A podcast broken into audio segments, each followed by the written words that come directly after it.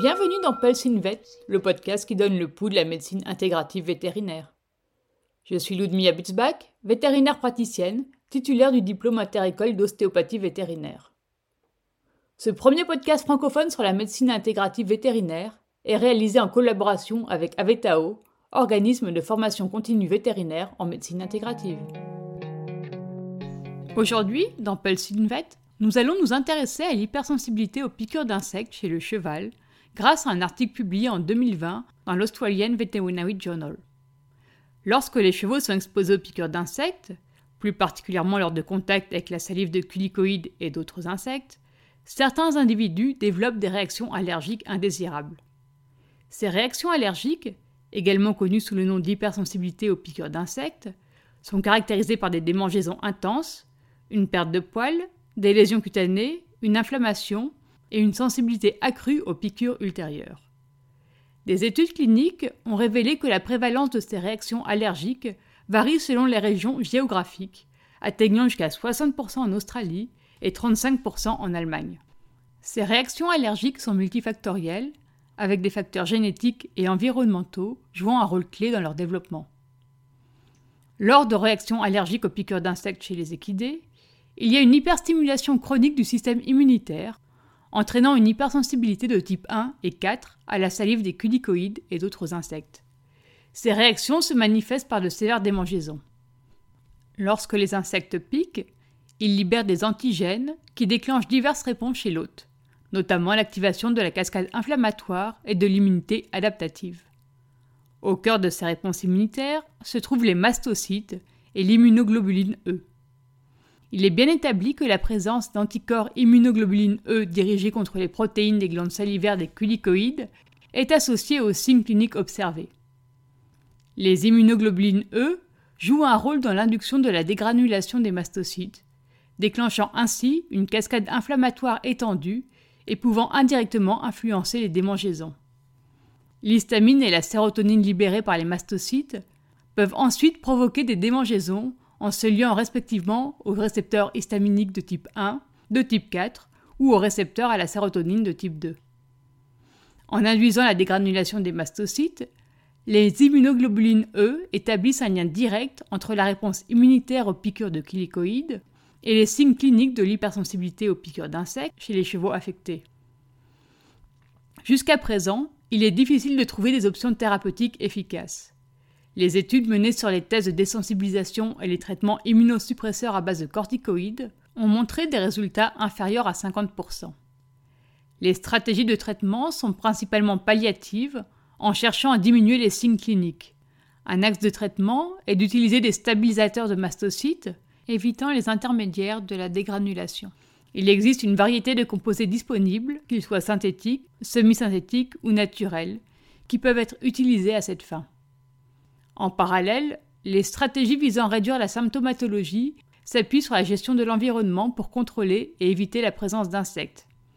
Des techniques couramment utilisées incluent l'application de répulsifs, nécessitant des applications fréquentes, l'utilisation de couvertures pour protéger le cheval de la tête à la queue, voire la mise en place de ventilateurs professionnels pour éloigner les insectes. Ainsi, L'hypersensibilité aux piqûres d'insectes provoque un inconfort majeur et une atteinte au bien-être du cheval. En outre, une fois l'hypersensibilité induite, un traitement immunomodulateur continu ou saisonnier est nécessaire pour maintenir et retarder la progression. L'utilisation de médicaments immunomodulateurs, dont les stéroïdes qui sont fréquemment utilisés dans la pratique vétérinaire, peut être associée à des effets indésirables. Il est donc souhaitable de disposer d'une alternative thérapeutique avec peu ou pas d'effets secondaires. Certaines huiles essentielles obtenues à partir de plantes, telles que le camphre, la citronnelle, la lycée citronnée, la menthe poivrée et le patchouli, sont réputées pour leurs propriétés immunomodulatrices, antihistaminiques, antiprurigineuses, anti-inflammatoires, larvicides et insectifuges, ainsi que des propriétés anti-allergiques et analgésiques qui pourrait être bénéfique dans le traitement de l'hypersensibilité aux piqûres d'insectes. Le but de cette étude est d'évaluer l'efficacité d'une préparation à base de plantes sur les symptômes cliniques observés chez les patients souffrant d'hypersensibilité aux piqûres d'insectes. Un essai clinique en double aveugle avec utilisation d'un placebo a été mené pendant l'été dans la région du Queensland en Australie. La formulation à base de plantes qui a été testée comprenait des extraits de menthe poivrée, de citronnelle, de lycée citronné, de camphre et de patchouli, incorporés dans une émulsion d'huile végétale et d'eau. Dans le but de garantir un échantillonnage statistiquement significatif, un total de 20 chevaux a été sélectionné pour participer à cette étude. Les critères d'inclusion comprenaient l'identification par les propriétaires d'une hypersensibilité aux piqûres d'insectes non traitées ou non prises en charge au cours des 15 derniers jours. L'absence de conditions médicales ou dermatologiques concomitantes, ainsi que la volonté de traiter exclusivement avec les produits fournis et de respecter toutes les instructions pendant la durée de l'essai. Pour mener une étude transversale, avec une période de 4 semaines sans traitement entre les deux tests, les chevaux ont été assignés de manière aléatoire à recevoir une formulation anonyme contenant soit la préparation à base de plantes, le traitement, soit un traitement fictif. Le placebo était une formulation présentant les caractéristiques organoleptiques similaires, mais dépourvues des ingrédients actifs. Les propriétaires ont reçu des applicateurs en spray et en roll contenant l'une des formulations assignées. Les instructions étaient de traiter les zones affectées de leur cheval une fois par jour pendant 28 jours, en appliquant généreusement le produit de manière à couvrir entièrement toutes les lésions actives sur toutes les zones touchées. Le roll était prévu pour une utilisation sur la tête des chevaux qui ne toléraient pas la pulvérisation. Chaque participant a reçu un livret à remplir quotidiennement pour consigner l'application du traitement, ainsi que pour effectuer une évaluation subjective hebdomadaire de l'effet du traitement sur la gravité de la maladie, amélioration, pas de changement ou détérioration, et pour noter leurs observations personnelles. Pour l'analyse statistique, la sévérité a été classée comme améliorée ou non améliorée, regroupant les évaluations de pas de changement et de détérioration. Avant et après chaque étape de l'étude, aux jours 0, 28, 56 et 84, les chevaux ont été examinés par des vétérinaires. Chaque examen a été réalisé par la même paire cheval vétérinaire pour garantir la cohérence des évaluations. Lors de ces examens, un examen physique complet a été effectué et des échantillons sanguins ont été prélevés pour une analyse hématologique complète et un profil biochimique sérique. Des photographies ont été prises pour documenter les lésions d'hypersensibilité aux piqûres d'insectes et elles ont été enregistrées sur une fiche d'évaluation dermatologique spécialement conçue pour l'étude.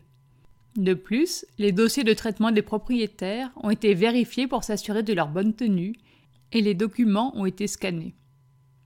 Les exclorations, les lichenifications et l'alopécie ont été évaluées séparément par deux vétérinaires pour chaque cheval, en utilisant une échelle semi-quantitative de 1 à 5. Des biopsies cutanées ont été réalisées sur quatre chevaux en utilisant un punch à biopsie au niveau de la base ventrale de la crinière, du côté gauche ou droit de l'encolure, à la jonction entre la zone affectée et la zone saine. Un cheval a quitté l'étude à J80 en raison de l'aggravation des signes cliniques et de l'automutilation causée par les démangeaisons. Ce cheval était alors sous traitement placebo.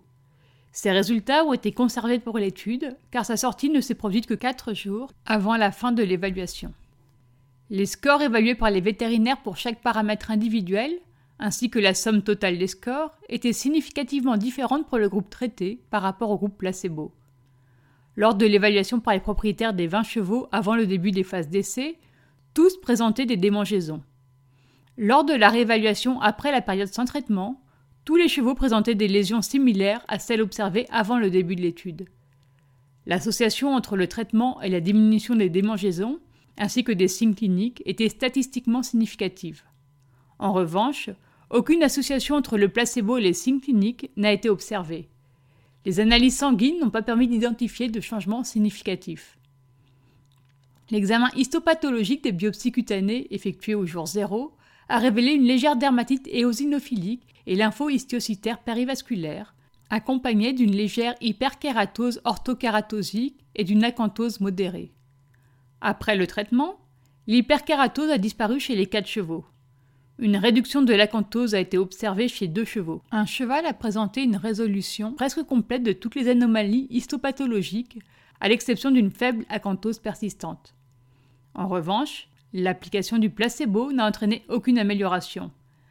Un cheval a même montré une aggravation avec l'apparition de spongiose, tandis que deux autres chevaux ont présenté un épaississement du stratum spinosum ou couche épineuse. Les résultats de cette étude démontrent de manière concluante que l'application de la formule à base d'huile essentielle a entraîné une réduction significative de la sévérité des paramètres individuels évalués, excoration, lichenification, alopécie, ainsi que de la somme totale des scores par rapport aux valeurs de référence et au placebo. De plus, une corrélation positive a été observée entre le traitement et l'évaluation subjective du prurit ainsi que l'amélioration clinique. Une amélioration ou une résolution partielle des lésions histopathologiques a été constatée chez les quatre chevaux traités. Aucune réaction indésirable n'est notée. Les paramètres sanguins n'ont révélé aucune modification significative. L'effet bénéfique observé dans la préparation à base d'huile essentielle de menthe poivrée, de citronnelle, de lycée citronné, de camphre et de patchouli, dans une émulsion d'huile végétale et d'eau, est vraisemblablement le résultat d'une synergie des propriétés de chaque plante. Ces huiles essentielles ont démontré des effets immunomodulateurs, antihistaminiques, antiprurigineux, anti-inflammatoires, larvicides, répulsifs, ainsi que des propriétés analergiques et analgésiques. Cependant, les mécanismes cellulaires par lesquels les huiles essentielles modulent la réponse des anticorps immunoglobulines E et la dégranulation des mastocytes demeurent encore inconnus. Récemment, une étude a mis en évidence que l'injection intracutanée d'allergènes de clicoïdes chez des poneys présentant une hypersensibilité aux piqûres d'insectes induit une réponse immunitaire de type 2, principalement régulée par l'interleukine 4, tandis que les poneys non affectés développent une réponse immunitaire de type 1 sous contrôle de l'interféron gamma. Cette différence explique probablement la prédominance des réponses de type 2 dans l'hypersensibilité aux piqûres d'insectes. L'apparition des réactions d'hypersensibilité est caractérisée par des réponses lymphocytaires spécifiques de type TH2 chez les individus sensibles.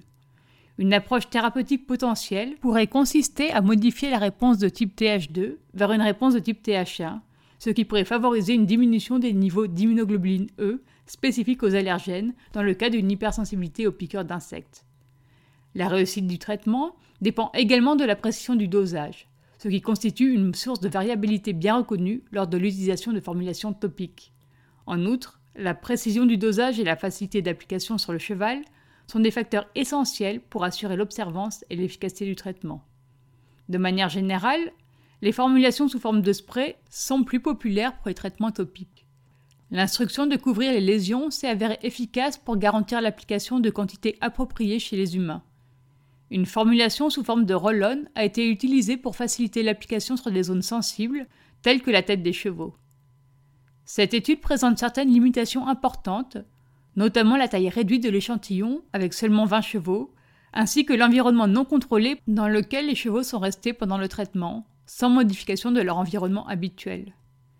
Étant une étude axée sur l'évaluation des signes cliniques, elle ne permet pas de déterminer si le produit a un effet immunitaire, agit comme répulsif ou forme une barrière mécanique pour prévenir les piqûres d'insectes. Malgré ces limites, une amélioration a été observée chez 19 des 20 chevaux, avec une évolution favorable sur le plan histopathologique chez les 4 chevaux ayant subi des biopsies. La formule testée s'est avérée sûre, ne présentant aucun effet secondaire ni impact négatif sur les chevaux. Vous trouverez le lien vers ces articles dans le descriptif du podcast. On se retrouve bientôt avec un nouvel épisode sur la médecine intégrative vétérinaire. En attendant, pensez à vous abonner à cette chaîne, à mettre 5 étoiles au podcast et bien évidemment à le partager avec vos consoeurs et confrères intéressés par le sujet.